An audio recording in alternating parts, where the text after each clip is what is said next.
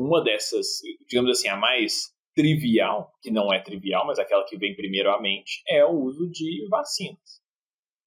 Mas por quê? Você deve, eu acho que para todo mundo deve ficar muito claro. Tem mais de 100 anos que a gente sabe que desinteresse suíno está aí. Tem mais de 100 anos que a gente sabe o que, que é. Tem mais de 50 anos que a gente sabe o que, que causa. Por que, que não tem uma vacina, né? Olha ali, Covid, devido às proporções. Em dois anos a gente teve vacina para Covid, em 100 anos a gente não consegue ter uma vacina para a Braxvira. Tá faltando alguma coisa, né?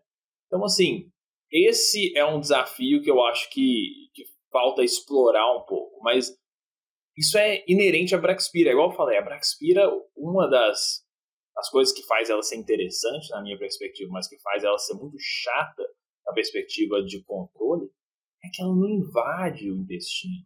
Ela não, ela não tá lá causando aquela, aquele dano, aquela, aquele caos todo que a gente vê com Lawsonia, com E. coli, com Salmonella.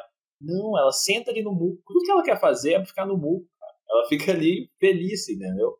Agora, poxa, como que alguma coisa que não está encostando, invadindo o intestino, está causando tanto dano, né?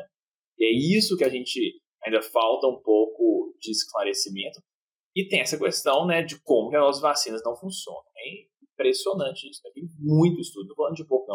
Tem vários. Se você olhar na literatura, tem mais de 20 tentativas, digamos assim, diferentes de, de desenvolver uma vacina para a Braxpira. E uma vacina, né, que o ideal da vacina é que ela seja uma vacina assim, universal para todo e qualquer Braxpira raios inteira, né? Só que não existe, a gente não consegue. Não tem ainda uma, algum estudo mostrando, olha, a gente vacina com essa vacina X e qualquer Braxpira raios que você expõe esses animais, eles têm uma, um grau de proteção.